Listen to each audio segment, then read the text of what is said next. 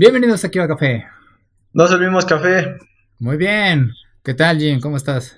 Bien, ¿y tú? Bien, bien, también. Pues ahora hubo bastantes noticias interesantes esta semana. Este, dime tú, ¿dónde quieres empezar? Pues si quieres empezamos con los videojuegos. Bien, ¿cuál te llamó la, la atención? Hubo dos, dos, y Ubisoft salió con muchas cosas, pero ¿cuál te interesó? pues curiosamente los dos son remakes de juegos que sí llegué a acabar. Ajá. Que es este el Scott Pilgrim y el Prince of Persia, el Arenas del Tiempo. Sí, el Scott Pilgrim que nos estaban tentando. Y Prince of Persia, que la verdad yo casi no jugué. Jugué un poco el primero, estaba coqueto, pero no, la verdad no, no, no le entré mucho a esa franquicia. ¿Y qué te parecieron? Bueno, lo que salió. Pues el Prince of Persia sí es una remasterización. Pero empezando con el de Scott, pues más bien es el port porque eh, la estética tiene esta este eh, tipo de diseño de 8 bits sin serlo al 100 Y, es, y es un diseño al 100 de, del, cómic. Entonces pues no eh, sería complicado remasterizar lo que ya tienes del dibujo del cómic y la gran sorpresa es que viene la edición completa en su momento. Eh, cuando salió para. Yo lo tenía para Xbox, no recuerdo si salió para otras plataformas.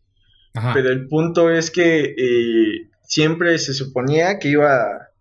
Estaba, se estaba esperando que saliera un DLC que nunca supe si salió o no. Y el DLC era el, el roomie de, Scott, que en la película fue interpretado por el hermano de Macaulay Culkin. Y Knives. Entonces, este, si no me equivoco, los personajes jugables eran este Scott, Ramona, su amigo de Scott de la banda y la otra chica de la banda, es Kim, si no me equivoco. Ajá. Y, y los diseños de, los niveles eran netamente lo del cómic, no tanto de la película. Entonces, por ejemplo, en, el cómic, si no me equivoco, la, el, el hindú sacaba unas como eh, demonios hindúes. Entonces te enfrentabas a ellas en el juego. Eh, casi al final, eh, todo lo de la mente de Gideon cuando tiene ahí capturada a Ramona también este, es muy la estética del cómic. Entonces, pues era un beat'em up sencillito, pero en el cual, si no me equivoco, ibas subiendo de nivel y ibas este, desbloqueando combos eran como los power-ups. Entonces lo hacía como interesante, tenía esta vibra, no, espero que todavía se pueda jugar de a dos jugadores en, un mismo, en una misma consola. Eso en los beat'em ups los hace más este, divertidos. Y pues son, son juegos como que te remontan a tortugas en el tiempo, los que eran en las arcadias, los, los Simpsons, ese tipo de juegos. Entonces era bastante divertido.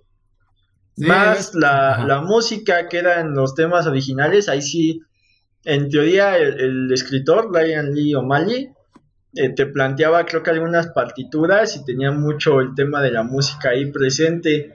No sé qué tanto Edgar Wright ve un helicóptero. Sí, ¿eh? Pasó muy cerca no. Ya se va. Eh, no, no, sé qué tanto Edgar Wright, eh, Brian Lee O'Malley, y si no me equivoco fue Beck el que hizo la música de la película, que tanto hayan estado en contacto para que sonaran como, como Brian Lee O'Malley se las imaginaba, porque un tema central de, Scott, fuera de, esta, de los videojuegos, que los videojuegos pues más bien son, es la estética, no tanto el tema central, si es la música la música, pues desde que Scott es bajista, el enfrentamiento con la banda de Envy, todo este tipo de detalles, pues, gran, motor de, la historia de la música. Y pues está interesante porque si bien es una franquicia que agarró gran popularidad por la película, hay pocas cosas relacionadas. Creo que hay unos Funcos, eh, hay un juego de cartas y ahora pues una vez más este videojuego. Después de 10 años que vuelve el videojuego, güey. Pero sí, estaba en varias consolas, estaba en Xbox, estaba en PlayStation 3. Este. Bastante interesante, o sea, me gustó, digo, no más jugué el demo, habíamos platicado alguna vez de que sí estaban tentando el regreso de este juego, porque Ubisoft había cerrado como que la licencia, no recuerdo bien por qué, creo que no se sabía. Ah, por problemas con el, el que creó Scott Pilgrim, ¿no? Creo. Es que ahí no sé cómo haya acabado la licencia para ciertos medios, porque por un lado creo que es una, una editorial independiente de cómics Ajá. Y me imagino que sus licencias son similares a las de Image, donde el autor es el dueño de los derechos y ellos nada más tienen como que los derechos de publicar. Entonces ahí ya este, pues entran al juego este editorial, entra el, Brian O'Malley, entra no sé qué, qué, casa productora haya hecho la película y no sé cómo compren esos derechos, si sea el caso de Spider-Man con Sony, que es este casi para todo lo audiovisual. Ok. Entonces, ahí no se conjuegue. Ajá. Y sí, o sea, en cuanto a DLCs, la verdad, yo siempre estuve al pendiente, nada más sabía de que era Knives Chow, el DLC, del el Rumi, no, nunca lo había visto, hasta ahorita apenas que lo vi dije, ah, caray, ¿quién es ese? Ya después de ver el nombre dije, ah, ok, es el Rumi. Entonces sí, sí me llamó la atención ver eso. Este, me parece genial que pues lo hayan rescatado este videojuego, ahora, más porque yo lo quiero jugar, ¿no? Y este, sí, estéticamente se ve muy eh, atractivo para mí. Igual la historia, ¿no? O sea, una forma de disfrutar distinto a la película y a lo de los cómics, de lo que es Scott Pilgrim. Eh, la visión, pues ahora sí que de Ramona principalmente cambia, creo que en cada una de las este, presentaciones. Pero sí, o sea, Scott Pilgrim pues ya tenía rato que Ah, era de esos juegos que uno deseaba por volver a jugar, pero que nada más ahora sí que hacía que valiera la pena comprarle a alguien la consola si lo tenía instalado. O sea, ese Scott Pilgrim instalado, güey. No le muevas nada más, aquí está, ¿no? Este, pero bien, muy bien el rescatado el juego. Ah, no creo si había algo más que decir de él. Mm, pues nada más un, comentario ahí que la obra fuera de, los videojuegos o, o de la música es un tratado de las relaciones. Eh, conforme Scott va enfrentando los distintos novios de Ramona, eh, cada novio tiene su, etapa y, su tipo de novio, pero vas descubriendo poco a poco también cómo son las relaciones de Scott. Y, y el gran resumen, digo, ya tiene años que salió, dando un poco de spoiler, es que al final te das cuenta que Scott siempre se vio como el héroe, pero eh, básicamente él y Ramona son muy similares porque en sus relaciones suelen ser el villano. Hasta que a Scott le pasa lo de Envy y a Ramona lo de Gideon. Entonces, eh, parte de la atracción que tienen es porque por, por este dolor que cargan ambos. Y, y, al final, creo que de los cambios que hubo en la película, no recuerdo qué poder desbloquea a Scott antes de enfrentar a Gideon. Y aparte lo ayuda Knives pero en, el cómic... Eh, el, poder que descubre creo que era amor por sí mismo, el último. ajá. Porque en, el cómic sí estoy completamente seguro que, se da cuenta de esto. O sea, primero había descubierto el amor que sentía por Ramona y por ahí lo, logra enfrentar.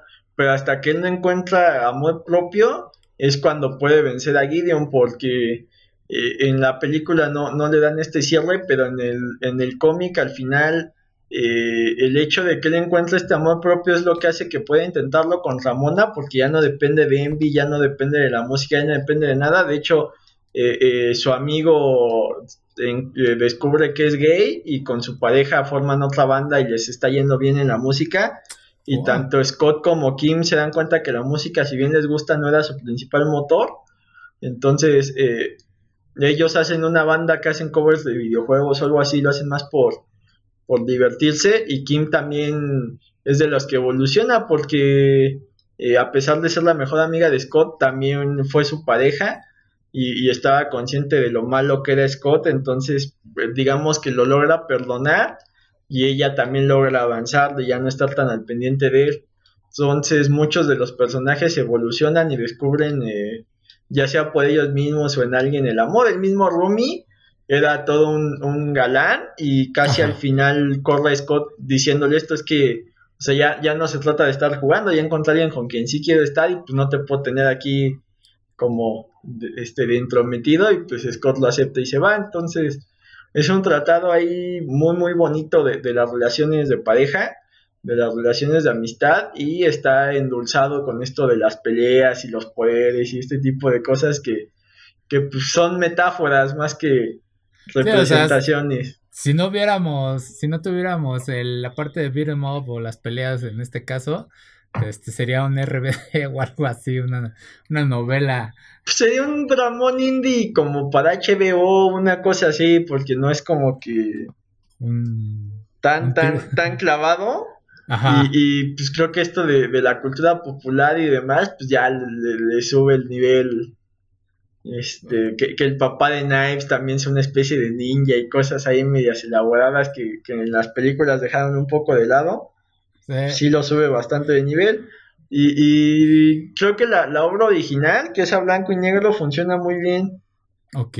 Las, las ediciones ya este, entintadas no las he visto, pero en blanco y negro te da este sentimiento de manga, pero a la vez es que pues, está curioso porque no es formato típico de cómic, son libros de entrada y el dibujo es este no es este tan americano, pero no es un estilo como caricatura anime, como cartoon, más cartoon que, que anime. Entonces, este, pues es una obra ahí está bastante interesante y, más que está contenida porque el principal problema del cómic de Estados Unidos, o al menos el mainstream, es que son obras infinitas. Y este al ser 6, 7 volúmenes se lee bastante bien.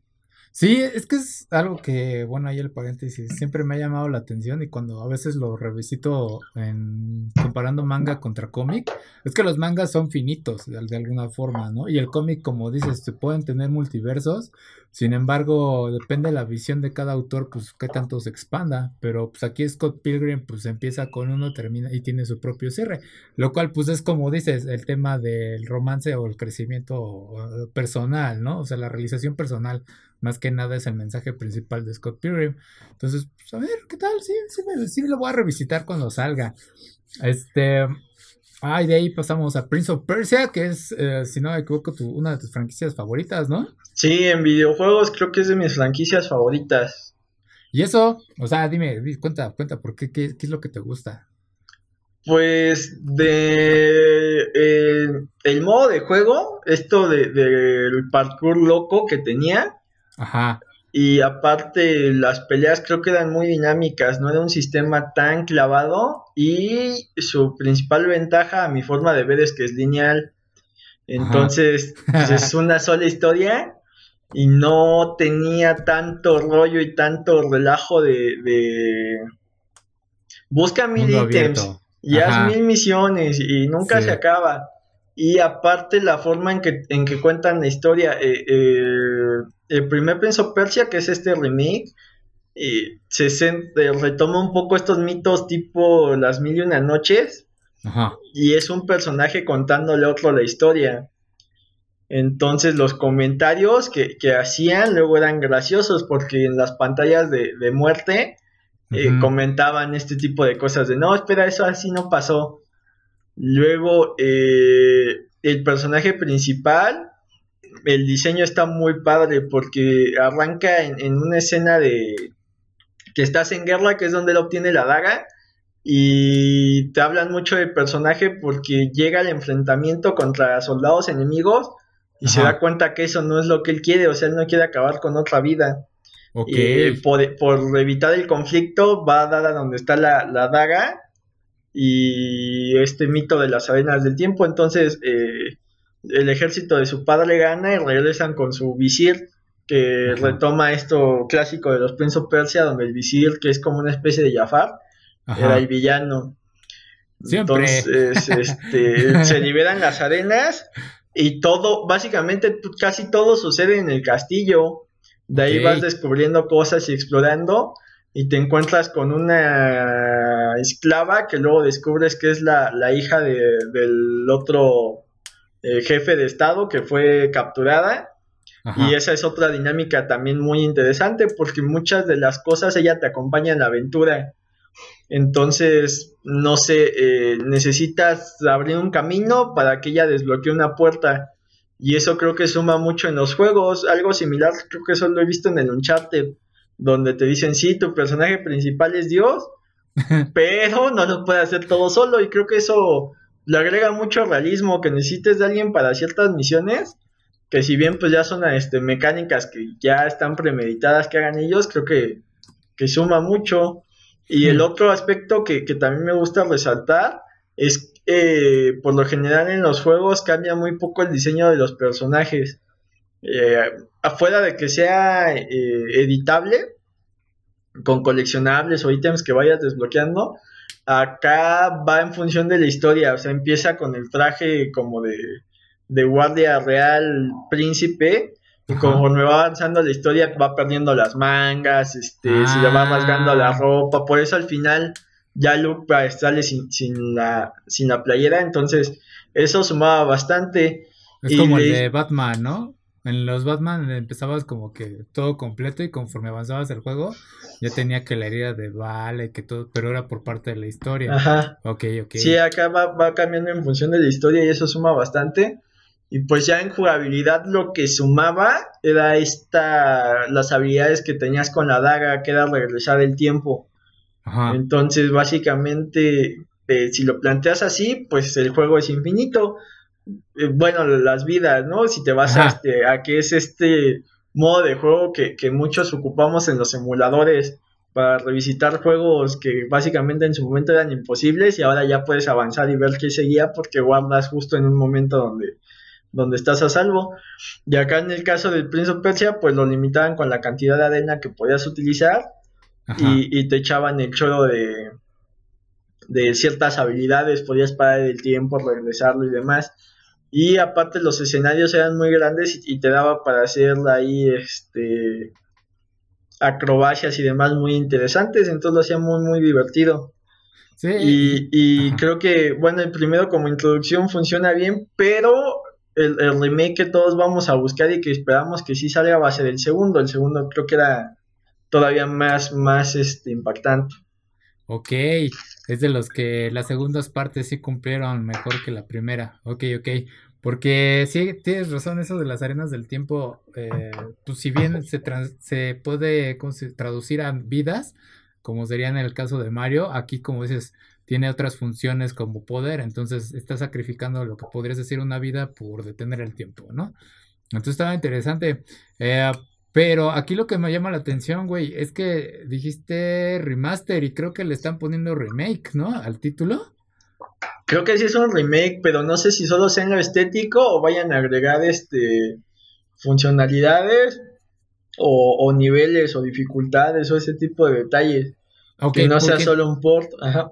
Porque estamos hablando aquí de que el remake sería más como que agregarle cosas, eh, pulir detalles porque gráficamente no se ve algo, por lo que he visto, no se ve algo muy impactante. Si comparamos con lo que vimos la semana pasada con el Mario, entonces como que, ajá, vamos a vender el mismo juego, nada más que pues vamos a mejorar ciertas funciones. Bueno, aquí funciones este, de jugabilidad. Entonces a mí sí me llama la atención, ¿tú cómo ves esa parte de la parte gráfica? Si sí importa, no importa, ¿qué, qué, qué Pues la estética se ve media fea. Siendo honestos, el diseño de personaje se ve extraño. Como que quisieron hacerlo realista, pero sin exagerar. Entonces, parece película animada como de los 2000 De esas donde Toy Story se veía bien, pero los amigos de Andy se veían raros y había como mil copycats que las historias eran una basura y el CG, el, la animación en 3D más de lo mismo de basura pero atiborrado en los cines porque según eso era lo que vendía. Sí, ya luego llegó mucha gente a demostrarte que el 2D todavía tenía mucha vida, pero no sé, se, ve extraño. O sea, creo que me llama más la nostalgia de volverlo a jugar que lo que han mostrado. Y, te digo que, creo que más el gancho es que exista el segundo, porque en el segundo, eh, si bien conservas estos elementos, lo llevas a un lado mucho más oscuro. Eh, sobreviven la, bueno, cambian la música, El, estilo de juego es similar, pero ya te cuentan que las acciones del primero despertaron a una especie de, demonio que, custodia las arenas del tiempo, que es el Dajaka. Ajá. Entonces, eh, eh, al haber engañado a todos, el príncipe es perseguido por este ser.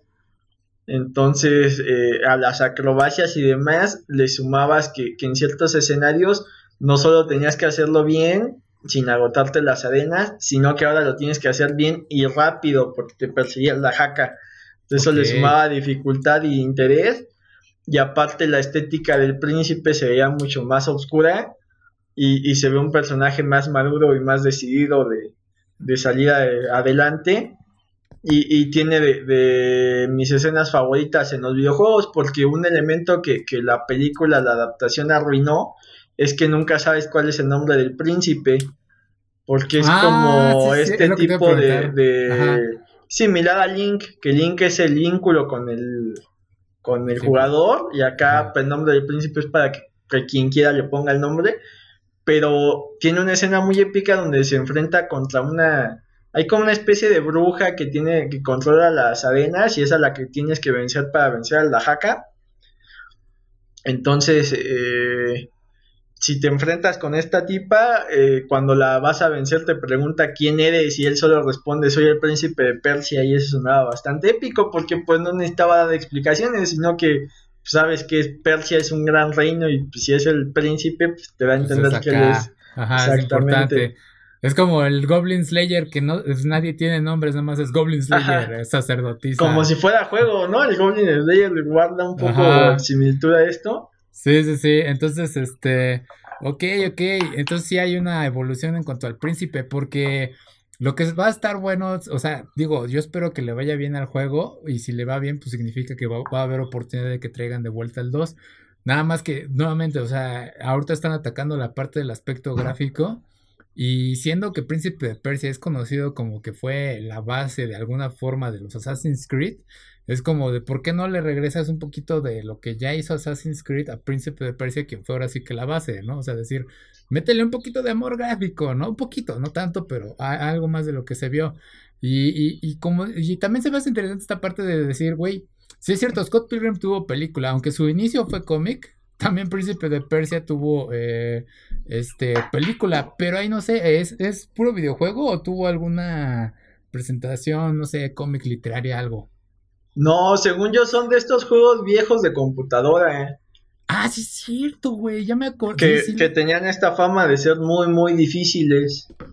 Sí, es cierto. Entonces, eh, parte de, su encanto era que, que, tenía ese tiempo contado para llegar por, por la princesa y quedan estúpidamente difíciles. sí, sí, Entonces, sí, este, pues esta es como que lo trajeron a, a esa generación de consolas y quisieron hacer una especie de, de Zelda, en el sentido de que pues no importaba quién era el príncipe, sino seguir con la franquicia, pero creo que fuera de la trilogía de las arenas del tiempo ya los spin-offs o lo que intentaron fuera de esos tres no funcionó. Hay uno de Cell Shading, que fue el, el, último gran juego que, que lanzaron, pero creo que se fueron más a mitos de Arabia y enfrentabas monstruos y como que no funcionaba. Eh, esta idea del príncipe, te digo, en el primero no recuerdo si era el castillo donde habías conquistado y no salías mucho de ahí. En el segundo era la isla, pero era la isla de la bruja y eso, pues sí recorrías mismos lugares, pero muchas veces era de, bueno, vas moviendo la isla en el tiempo. Entonces en el pasado esto es un salón y solo pasas caminando y ya en el presente el salón está destruido, entonces tienes que ir por los candelabros colgándote, que son lo que sobrevivió. Y a eso hacía que la isla pues se sintiera el doble de grande. Y el último ya era en, Persia, era la ciudad. Eh, los eventos del segundo provocan que el visir gane. Entonces este, juega un poco con esto del príncipe. De hecho, se llegan a burlar. Le dice que, que si va a reunir una gran cantidad de, de arena para que eh, no haya pasado nada, que es como acaba el primero, o si va a ir a buscar a unas fuerzas este, místicas en algún lugar remoto para evitar cambios, que se fue el segundo. Entonces ya en el tercero, pues este, el príncipe, digamos que, que acepta las consecuencias. Eh, creo que el, penúltimo, último villano es, es, tu padre convertido en monstruo de arenas, que también lo enfrentas en, en el primero. ya que lo vences enfrentas al visir.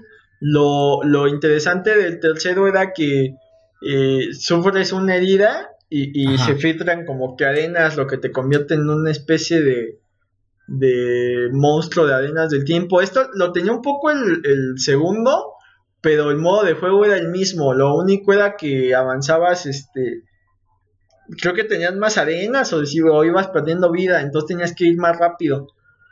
Y, en este ya no, en este ya eras como que el mismo ser que habías mostrado en el segundo, pero corrompido y tenía ciertas habilidades ahí distintas y aparte, como la idea te la habían hecho con una cadena, usabas esa cadena para ciertas acciones. No. Entonces, eh, digamos que ya eras como un monstruo de estos que habías enfrentado corrompidos por las arenas, pero ya, o sea, al final es que, vences al visir, aceptas las consecuencias y te vuelves el rey y cerraba bien la trilogía porque pues ya tenías este donde en el primero descubrías las arenas, evitabas que pasara todo, pero y, conocías a la princesa esta. En el segundo te alejabas de todo porque te ibas siguiendo en la jaca y, un sabio te mandaba a, a la isla para, para tratar de vencer a la jaca y si juntabas todos los coleccionables, bueno, todos los power-ups, el final bueno era que conseguías una espada de agua, que el agua es como que lo que vence a, ese monstruo. Y ya lograbas vencer al Dajaka y creo que este, te quedabas con la reina esta de la arena de la isla esa. Y ya el tercero empezaba en que, en que eh, naufragabas, la chica esta fallecía y llegabas a una Persia ya conquistada. Entonces eh, te encontrabas con la princesa del primer juego y juntos este, pues, vencían al visir.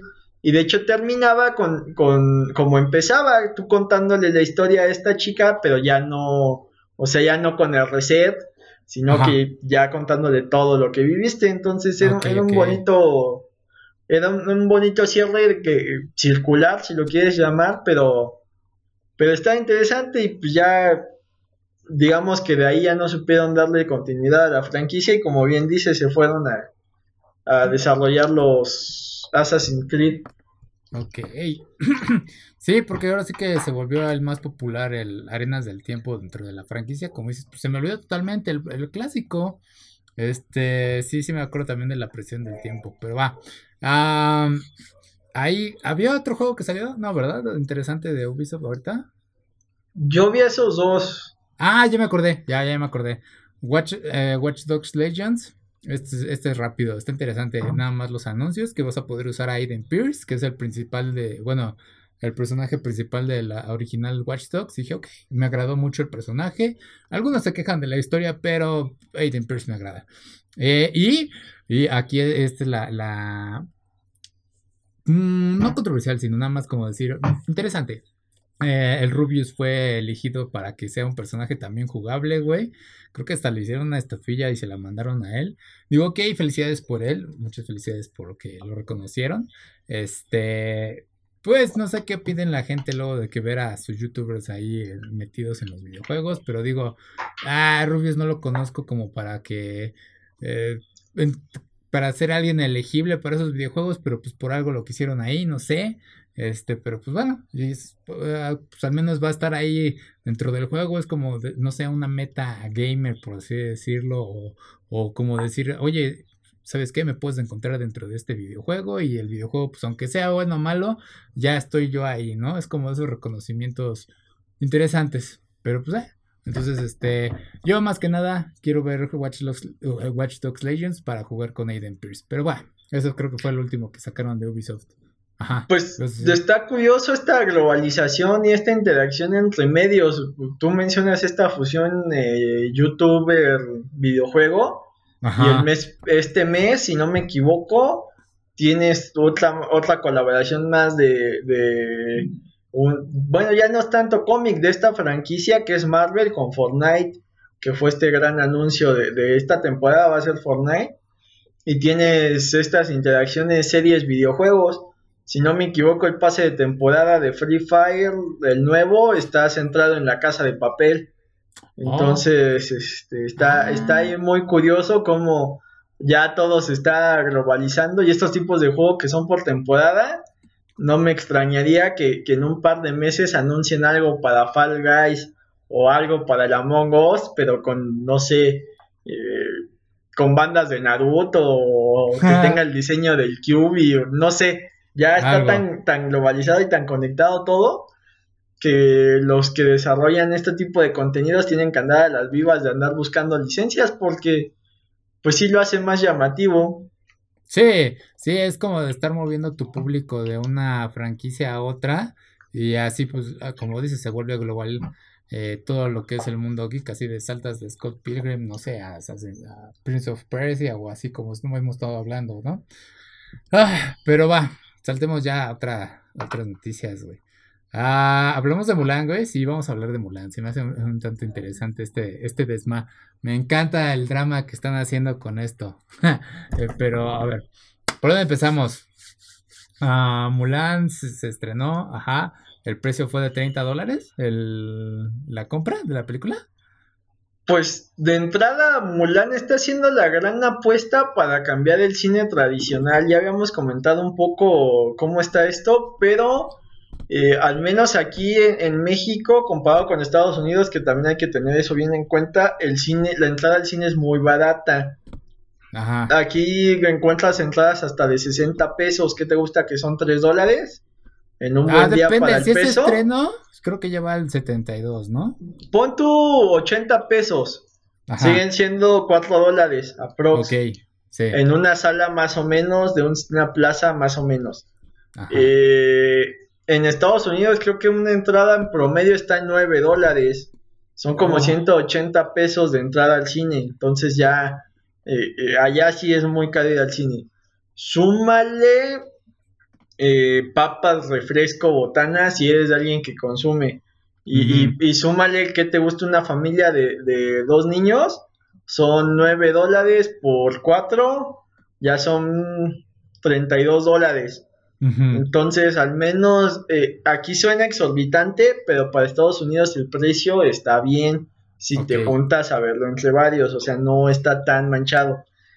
Y la otra fue ya lo que provocó el, la película que, que, generó mucha expectativa, pero ha recibido creo que críticas mixtas, ¿no?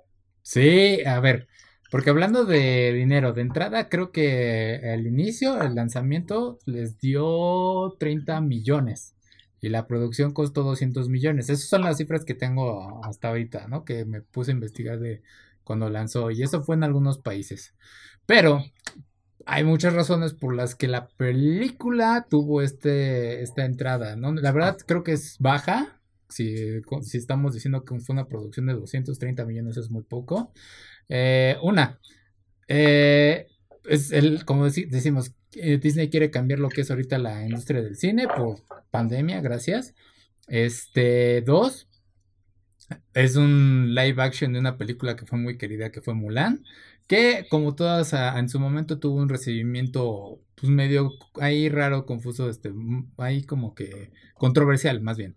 Yo en mi caso fue como que sí me acuerdo, lo dije, ok, va a ser raro ver el live action, pero qué tanto van a hacer con mucho y así. dije, pero va, no, no le voy a, le voy a dar la oportunidad, ¿no? Y esto fue creo que hace el año pasado, o hace dos años. Y este, luego teníamos la bronca de lo que sucedió con Hong Kong, o de lo que está sucediendo con Hong Kong, que es esta básicamente que China quiere absorber Hong Kong, porque para aquellos que no están familiarizados, Hong Kong es como que su propio estado, casi casi, es como que un estado prestado por parte de Inglaterra, no me acuerdo qué país es, que, o sea, no se maneja bajo las leyes normales de, Hong Kong. Entonces lo que quieren hacer ellos es eh, tomar a esta gente y quitarles la mayoría de los derechos, que son como básicamente las protestas. O sea, protestar en China en general está prohibido. Hong Kong todavía puede hacerlo porque, como ya dijimos, es un estado aparte. Entonces, China ya lo quiere absorber, Hong Kong está diciendo, no, no queremos, queremos nuestra propia libertad, seguir como somos. Ellos, no, tenemos que oprimirte o tenerte aquí. Y sumado a todo eso, aparte, China está tomando lo que son eh, musulmanes y otras minorías y los están metiendo en algunos campos para reeducarlos. ¿Qué tiene que ver todo esto con, eh, Mulan? Bueno, pues la actriz principal que se llama Liu Ji, Fei, eh, en una entrevista dijo, ah, estoy del lado de la policía de Hong Kong. Eh, pueden abatirme ahora o algo. You can beat me now. Que beat puede eh, interpretarse de muchas formas. Pero bueno, pueden abatirme ahora, eh, por así decirlo. y luego en otra dijo, qué pena por Hong Kong. Bueno, para shame for Hong Kong, ¿no? En este caso, shame puede decir que qué vergüenza por Hong Kong o qué pena por ellos, así como diciendo, ah, X, ¿no? Entonces, pues, se, se, salió esas, esas entrevistas y el público inmediatamente dijo boicot Mulan, ¿no? Y tanto yo, puedes decir aquí, cada quien es libre de decir lo que quiera, ¿no? Pero en este caso, tus comentarios le están dando, afectando lo que es la producción, bueno, el lanzamiento de una película. Entonces, o sea, la película y lo que sucede en Hong Kong son cosas distintas hasta cierto punto, porque cuando investigas, al parecer, algunos de los lugares donde filmaron la película estaban en cerca de los puntos de concentración donde tenían a estas minorías para reeducar, entre comillas, porque o sea, lo que quieren es absorberlos y enseñarles a ser a los musulmanes y a las minorías ser chinos, ¿no? O sea, no tener tantos derechos de, de como lo tendrían en sus propios países. Entonces, Sí, esa es la controversia principal con Mulan. No sé, ay, aparte, sí es cierto, yo olvidé esto. Y aparte, en los créditos, al parecer, dan agradecimientos a, creo que el literal es Partido Comunista por eh, permitirles filmar en ciertas partes. Y así de, ¿quién? O sea, ok, Disney, está chido que hayas tratado de, de simular lo que fue lo que es el cine chino haciéndolo allá, eh, tomar ese aproximado de tener actores chinos, porque pues Mulan es, historia de China, este, pero qué tan lejos tenías que llegar, no sé, güey. Es, es, que es complicado para mí decir, estuvo mal, estuvo bien, porque nuevamente regreso, es distinto, o sea, puedes decir lo que quieras como persona, y otra cosa es la que se haga como una producción de 200 millones en la que puedes estar, pudiste haber hundido. Yo creo que si no hubiera dicho nada, otra cosa estaríamos hablando de Mulan. No sé tú, ahí qué ves, ¿qué opinas? Pues el tema Disney China es bien delicado. Sí, güey. Eh, en Marvel ya han hecho varios cambios para no tener conflictos con, ese mercado, porque China censura mucho las cosas, tiene este este rasgos dictatoriales de, de, tener al pueblo controlado y no mostrarle ciertas cosas para evitar que se formen una opinión. O sea, el ejemplo que tengo más presente es el Doctor Strange, que no va al Tíbet a ver a, al antiguo, sino es acá, se inventan una ciudad como en India, el, el Kathmandu o una cosa así, entonces evitan este rollo político. De hecho, los rasgos del antiguo eran como tipo, o sea, era como un símil al Dalai Lama, y acá fue una actriz para, según para darle diversidad, pero también fue para evitar este conflicto con, con China. Entonces, eh, China como tal está haciendo un mercado enorme, pero enorme, y, y, si no me equivoco, creo que es el segundo o el tercero que más, que más cine consume. Entonces, todos los grandes estudios, incluyendo Disney, pues no quieren tener problemas allá y están haciendo como que todas sus películas para que se puedan estrenar ahí y recabar mucho dinero. Eh, por otro lado tienes Mulan, que, que, si bien Disney suele tener grandes éxitos, creo que Mulan fue uno de sus más grandes hits, porque fue donde abiertamente te muestran a una mujer fuerte que no necesita que la salven. Sí. O sea, eh, curiosamente Mulan está incluida en este grupo de, las princesas, pero eh, no, no, está con ese molde. Entonces, de ah, entrada tienes esto y, aparte eh, mucho de lo que hace Disney bien son sus personajes secundarios. Ahí tienes en Hércules lo que fueron este Pena y Pánico, el, el Pegaso y el, y el entrenador que son personajes adorables que se llevan el comic relief y que llevan mucho la película. Sí. Entonces, y, en esta versión deciden eh, cambiar todo y, quitar estos elementos que son muy de Disney, que son los que te acaban vendiendo boletos y te acaban vendiendo figuras. Acá eliminaron a Mushu y, a, y al grillo, supongo que el caballo tampoco tiene la misma personalidad, entonces eh, creo que con eso le pegas a la gente que quiere ver la misma historia pero con personas reales, eso también es un problema. Eh, los live action, habrá gente que quiere ver lo mismo, que no quiere que le cambies, pero quiere ver con otras skins, que es válido, pero también hay gente que no piensa pagar un boleto para ver la misma historia, que, que está la expectativa, y creo que esta, que Mulan era lo que iba a abrir, iba a abrirte la oportunidad de, ver los live actions, pero contados distintos, no ver casi casi fotograma por fotograma, pero ahora en live action. Eh, se acaba estrenando en medio de, la situación actual y creo que en taquilla el problema es que pues el, su servicio de streaming no es global. Y aparte el modelo que manejaron que fuera por renta no sé qué tan bueno sea porque a lo mejor y los más clavados, pues sí la pagan y la ve toda la familia y se, acabó. Pero sabes que tarde o temprano va a estar en el servicio, entonces si te esperas un año la vas a ver gratis. Esa ah, es una. otra.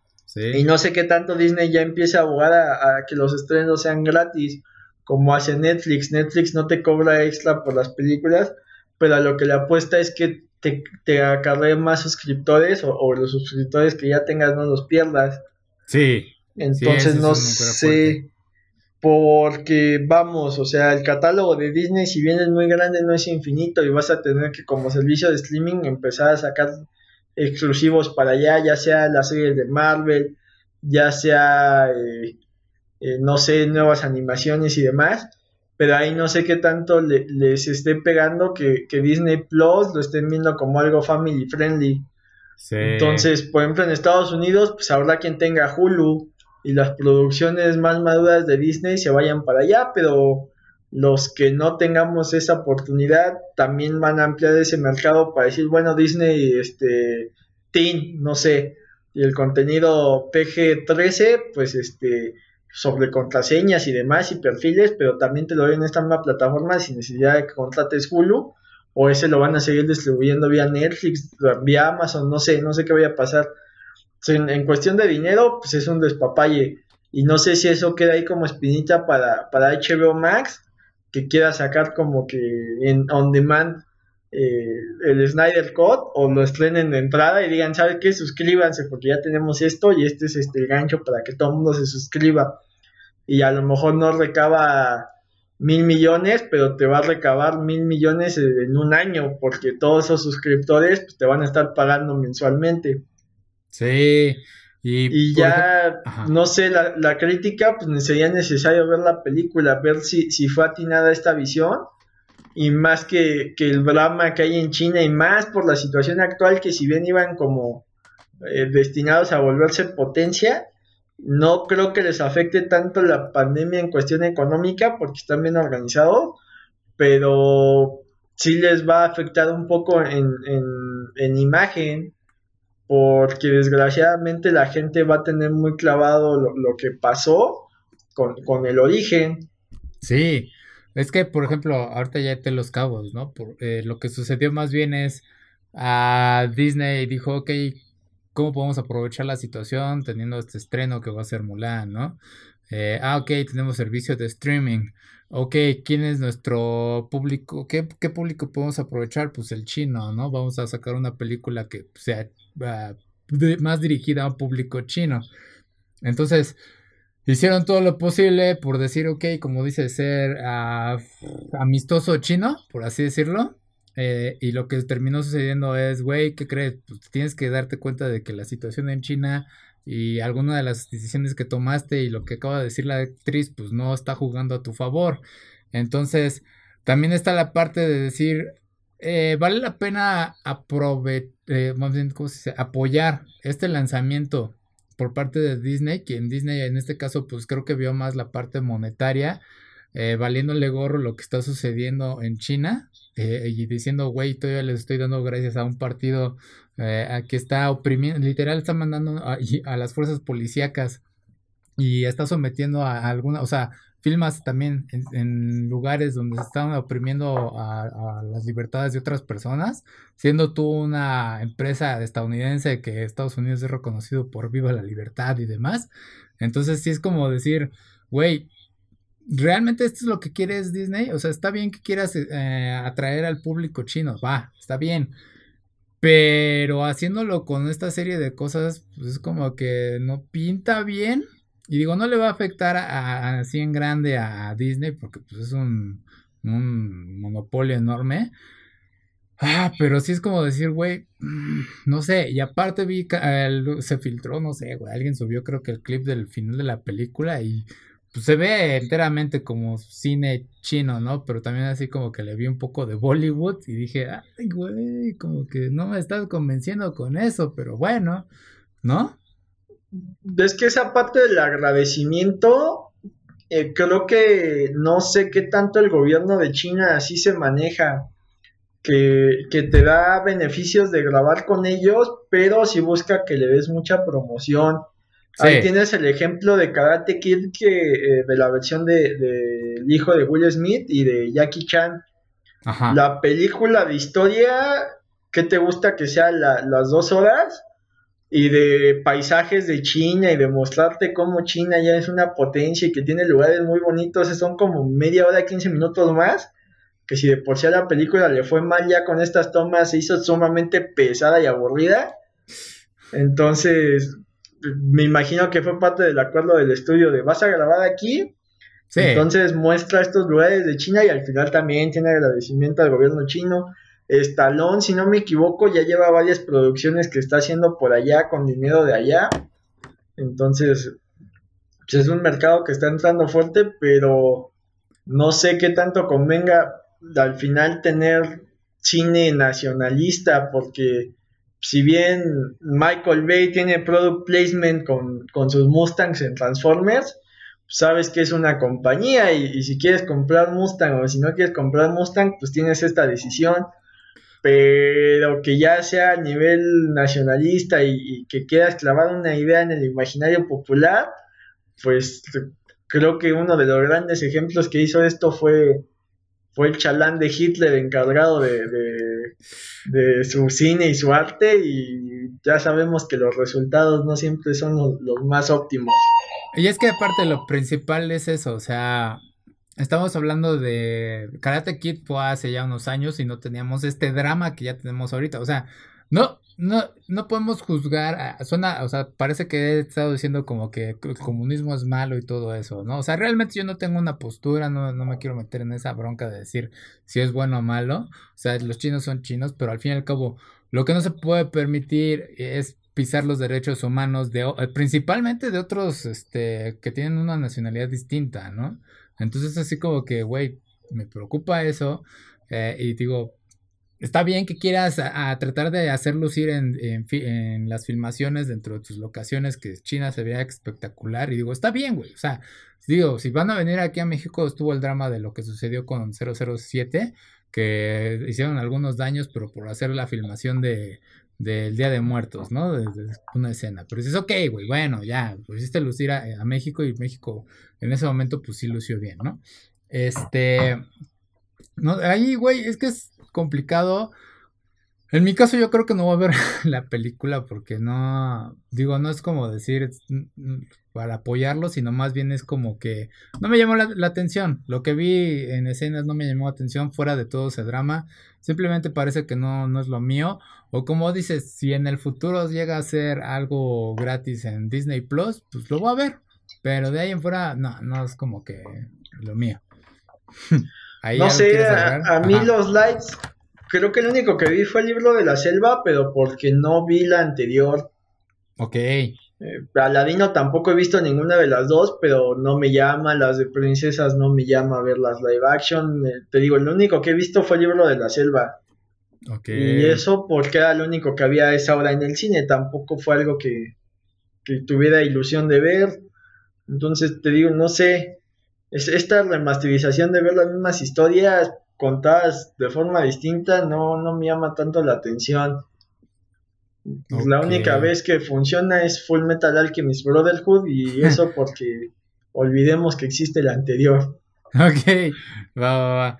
Bueno, ya para terminar, ah, hablando de Estados Unidos, ah, y esto es, esto es como que Un win para la cultura geek, güey. Eric Trump, el hijo de Trump, eh, buscando la palabra mob en Google, güey, descubrió un anime llamado mob. Y él, bueno, antes que nada, mob es una palabra que si lo traducimos al español, ¿qué sería? Ah, ah, ¿Qué podríamos decir? Revuelta, este... Ah, ¿Protesta? ¿Revuelta, protesta? ¿Puedes decir que es mob? Multitud. Multitud. Turba. Ah, eso, turba, es eso. Entonces yo creo que eso va dirigido a... Estaba buscando algo para atacar políticamente, no sé, a Joe Biden en cuanto a lo que está sucediendo con Black Lives Matter y así. Pero el güey, al parecer, como digo, se topó con el anime de Mob, eh, del creador de One Punch Man, The One. Y dijo, güey, Google está ah, cambiando el algoritmo para que no encuentres las imágenes de estas turbas que están sucediendo, estas multitudes, ¿no? Y es así de, ajá, güey, lamento decírtelo, pero el Internet no está jugando a tu favor esta vez. Tienes que hacer un poquito más de trabajo que solo buscar la palabra clave porque, ¿qué crees? Eso es un anime y no tiene nada que ver. Y no es que te esté este, engañando Google, pero es que es, muy popular este, se volvió muy popular este anime. Y obviamente, pues el algoritmo está diciendo, güey, esto es lo primero que te tengo que lanzar cuando buscas mob. güey, es como. es algo estúpido. Creó una tormenta en un vaso de agua. Ni siquiera un vaso de agua. Estaba vacío, güey. El vaso estaba vacío. Es que desgraciadamente te da un reflejo de lo que son este tipo de personas. Una, su ineptitud, porque eh, hay algo que no nos han enseñado, que no existe una materia como tal o una herramienta como tal, pero ya es algo que hacemos todos los días, que es saber buscar en Internet. Es una habilidad que al menos en mi caso, en mi profesión para programar, es algo que tienes que saber hacer, saber qué, qué preguntas, qué palabras exactas poner para recibir la información que estás buscando. Eso te habla de, es el, el tipo no tiene idea de cómo funciona un buscador. Sí. Y por ende te, apuesto que, que, es este tipo de personas que, que tiene alguien a su servicio, que le dice quiere una quesadilla, entonces la otra persona, él cree que mágicamente en la cocina se generan las quesadillas y él la puede comer. No, no, no tiene dimensión de cómo funciona el mundo. Dos, te habla de, alguien con un ego tan centrado que no tiene la posibilidad de picar a la imagen y ver de qué se trata. Si hubiera visto que hablaba de una caricatura y que tenía relación, vamos, nada, le costaba poner mob y el nombre del lugar donde él este, estaba buscando, o la otra buscaba un sinónimo. Entonces, esto te habla de, la limitada capacidad y de su egocentrismo de decir, es que me están hackeando porque no está apareciendo lo que yo quiero que aparezca, lo cual es, es terrible porque son personas en, posiciones de poder. Digo, no sé si, si tal cual tenga un cargo en la administración de Trump, pero sí debe estar involucrado en toma de decisiones, lo cual lo hace peligroso, para todo el mundo. Sí, güey, está. Y, la otra es, esta cultura de Estados Unidos de que todo se centre sobre ellos. Ah. Eh, hay, hay, te apuesto que, hay mucha gente que es así, pero también, o sea, hay muchos que no y que aceptan esta diversidad cultural y que viven así, pero pero el grueso de, del... Es que, bueno, va a sonar un poco mal, pero el baby boomer que, que, nació con esta idea de que Estados Unidos salvó al mundo en la Segunda Guerra Mundial y que merece eh, eh, todo, y, como el sistema no les ha dado todo y, y, ellos nunca se esforzaron para conseguirlo, tienen este resentimiento por el mundo y por la historia, eh, te habla de, este egocentrismo de, yo vivo en Estados Unidos y no sé si has visto, hay muchos videos de gente que, están, no sé, unos este, asiáticos hablando, no sé, japonés o coreano, y va alguien y les dice, es que estás en Estados Unidos, tienes que hablar en, inglés. y es como de, no, o sea, tal cual no hay ninguna ley que me diga que tenga que hablar en inglés y no todo se centra en este país, y ahí tienes este ejemplo, o sea, la cultura popular no todo tiene que ser Michael Jackson, Michael Jordan y, los Looney Tunes, o sea, ya eh, cosas como como el anime, pues se han vuelto globales y tienen fans desde eh, América del Norte, aquí en México hay mucho fan, en, Europa, en, Asia, no se diga. Entonces, esta, esta limitada capacidad de mirar hacia un lado y ver qué hacen otras culturas con algo tan bobo como, como este, un anime, eh, lo hacen para todo, o sea, ¿sabes qué? Vamos a hacer este cambio y, y, me, y, pueden ser cosas más graves, o sea, a mí me vale gordo que, que haya musulmanes. Vamos a obligar a que todos tengan que comer carne de puerco. Oye, espérate, o sea, es tantito, tantito respeto y tantito conocer la cultura del dalado y decir, ¿sabes qué? Es que yo no tomo alcohol porque mi religión me lo prohíbe. Pues muy tu creencia, no tienes que beber alcohol para que todos estemos en esta fiesta conviviendo. Y eso se, se transporta ya a libertades y a derechos, que lo hace bastante terrible. No es sé, que a ver, hasta dónde, hasta dónde el país de la libertad es libre, ¿no? O sea, se, se jactan de que somos el país de la libertad, pero nada más para la, los americanos eh, nativos, ¿no? Y nativos entre comillas. Ajá. Pero es que esta idea que tienen de que, de que América para los americanos, pero es terrible porque es para los americanos que tienen cierto perfil europeo y que tienen cierta creencia religiosa. O sea, si tú hay libertad de, creencia, pero tú montas un templo satánico, van y te quieren correr. Y es como, o sea, tanto yo tengo derecho de montar este templo a Moloch, como tú lo puedes montar a Jesús, porque son religiones y hay estas libertades. Creo que hasta que no aprendamos que tenemos libertades, pero nuestra libertad acaba donde empieza la del otro, no vamos a empezar a ser felices. O sea, aquí en México tienes los movimientos estos de frente a la familia y demás que, que ellos quieren prohibir todo mientras se adapta a lo que ellos quieren, o sea, eh, están en contra del matrimonio del mismo sexo, pero no hacen nada para ayudar a, los niños que están en los orfanatos, o no han, o sea, si tanto les importan los niños, ¿por qué no hay una investigación fuerte para los casos de, de de esta doble moral de, de, que estoy haciendo todo por el bien de los demás, pero siempre y cuando sea el bien que yo considero el bien, hasta que no aprendamos a respetar y decir, bueno, eh, ¿cuál, ¿cuál es, qué es lo que estás buscando? Los mismos derechos que tú tienes, sea, se acabó. Yo me tengo que casar con alguien del mismo sexo, ¿no? Pues haz lo que te dé tu regalada gana. Si no me afectas a mí, ¿por qué tengo que dictarte a ti cómo vivir? Y ahí tienes ejemplos tan burdos. No sé si viste esta niña en TikTok que, que decía cómo pronunciar las marcas. Ah, que según ella, Sara es Sara porque estás en Estados Unidos. La marca es española, menciona H&M y creo que la marca es sueca, entonces deberías de pronunciar las letras como es en el alfabeto en, Suecia. Digo, en Suiza, ¿no? Si es Suecia, bueno, no sé. Ah. Este, el punto es que tenemos esta, esta mentalidad tan cuadrada de que todo, todo debe ser como creemos y como las, las redes sociales te abren el mundo y en lugar de saber cómo viven los otros, buscas gente que piensa igual que tú, entonces acabas creyendo que todo el mundo piensa igual que tú y los que piensan distinto están equivocados. Y, y, se acaba haciendo un desastre y más cuando son gente que está en el poder o que dicta cómo deben vivir los demás en función de una creencia.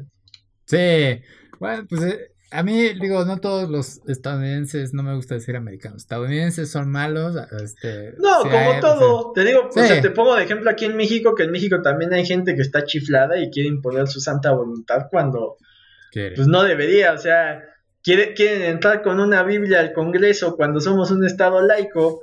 Y lo peor de todo es que como el grueso de la población respeta esa Biblia, los gobernantes, para no perder votos, en lugar de de defender las libertades de todos, se van por un grupo que saben que puede mover la balanza en las votaciones, les vale gordo los derechos de unos cuantos. Sí, no, y aparte, ah, recordando lo de libertades y todo eso de no todos son malos y eso. Güey, ¿viste lo de, nada más así rápido, lo del estadounidense que vino a Tepito, güey, para inculcarles la, lo de Cristo cuando allá en Tepito son más de la Santa Muerte, así de, ah, güey, es como de, creo, creo, que empiezo a creer en Cristo porque saliste vivo de ahí después de haber hecho eso, güey. Entonces... Es que te digo, ah". todo está centrado en esta necesidad de imponer. O sea, si tú eres testigo de Jehová y crees en eso fervientemente, está bien. Pero ¿cuál es tu maldita necesidad de venir a las 8 de la mañana en sábado a tocar mi puerta? Creo que ya de ahí de entrada dice, ¿sabes qué? O sea, será muy tu Dios, pero yo necesito dormir. Respeta al menos mi sueño y yo respeto tu religión. Yo no voy a tu templo con mi música de, de metal a todo volumen a querer que a todos les guste el metal. Entonces, respetemos. Sí.